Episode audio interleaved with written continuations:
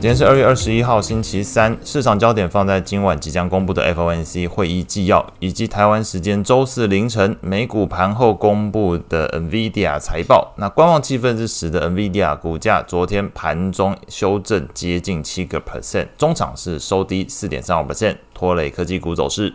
个股消息部分，传出微软正在强化自家的 AI 伺服器晶片功能，用来减少对于辉达的依赖，也成为昨天辉达股价修正的其中一项背景原因。中场美股五大指数全部收黑，按照跌幅来排序是：费半下跌一点五六 percent，罗素下跌一点四五 percent，纳指下跌零点九二 percent，标普下跌零点六 percent，道琼下跌零点一七 percent。情绪面的部分，恐慌指数 VIX 上涨四点八九 percent，收在十五点四三。C N 的恐贪指标状态下降到贪婪阶段，指标读数从七十五下降到六十八。美股七雄只有 Google 上涨零点三一 percent，其余全部收黑，跌幅超过两 percent 的包含特斯拉下跌三点一 percent，NVIDIA 下跌四点三五 percent。标普十一大类股里面，唯一上涨的是必须消费，上涨一点一三 percent，主要受到沃尔玛昨天的财报。获利跟营收财测都优于市场预期的一个提振效果。市场表现最差的类股是在科技类股，下跌一点二七 percent。那领跌族群是在晶片股的部分，AMD 下跌四点六九 percent，NVIDIA 刚刚前面提过下跌四点三五 percent。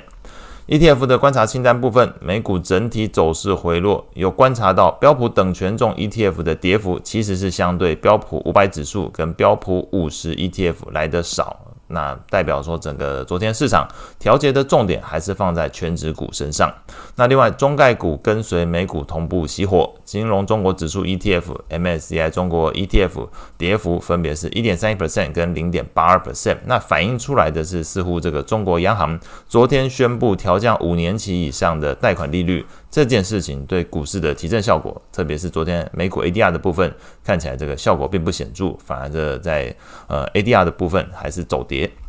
美债利率部分，FedWatch 工具显示，投资人仍然预期首次降息时间可能落在六月份，全年降息幅度预估是四码，这个幅度就比点阵图再多了一码的一个空间。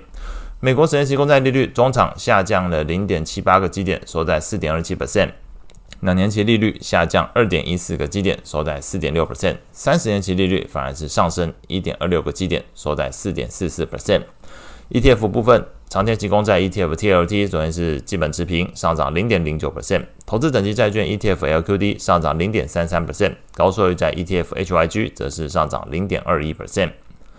外汇市场部分。欧元、英镑出现反弹，使得美元指数下跌零点二二 percent，收在一零四点零七。欧元是升值了零点二六 percent，收在一点零八零五。主要是是这个非美货币里面表现最强的货币。英镑的话，升值零点二一 percent，收在一点二六一七。那昨天有公布一月份 CPI 的加拿大年增率下降到二点九 percent，低于市场预期，增添市场对于加拿大央行的降息的一个憧憬。加币昨天是贬值零点二五 percent，收在一点三五。